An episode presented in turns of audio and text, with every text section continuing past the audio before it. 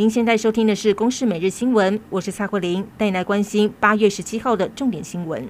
国内武汉肺炎疫情再新增一起境外移入病例，是一名从美国返回台湾探亲的十多岁少年。目前累计的病例总共是四百八十五例。而要防堵疫情，各界都在关心国产疫苗何时能够上市。卫福部长陈时中则表示，顺利的话，以紧急授权方式，今年底渴望有第一批疫苗上市，施打对象是医护人员和防疫人员。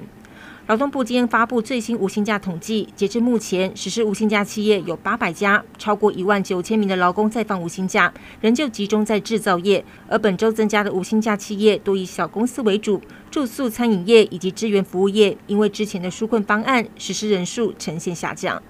台湾电信业者陆续宣布五 G 开台，近期却有网友反映，在五 G 开台之后，四 G 的网速就变慢了。根据 NCC 的报告，五 G 最早开台的中华电信，在六月份的行动通讯申诉量就比去年同期增加了百分之三十以上。业者回应，虽然五 G 建设会使用到四 G 站台，但频谱不同，不会互相影响。不过，共构基地台启用之前，会短暂影响到四 G 的收讯。未来施工之前，会以简讯通知受影响的用户。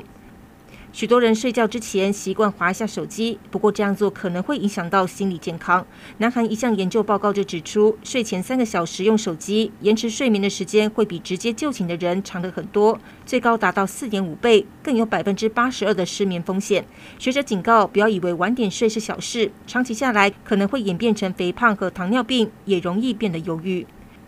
美国接连对中资企业下禁令后，总统川普十五号在纽泽西州的记者会上宣称，中国为了让他高兴，大量买入美国的玉米、黄豆和牛肉。而被问到继抖音和微信之后，下一个被禁止的中国科技企业是不是阿里巴巴，川普则坦承，确实正对这一方面的行动进行评估。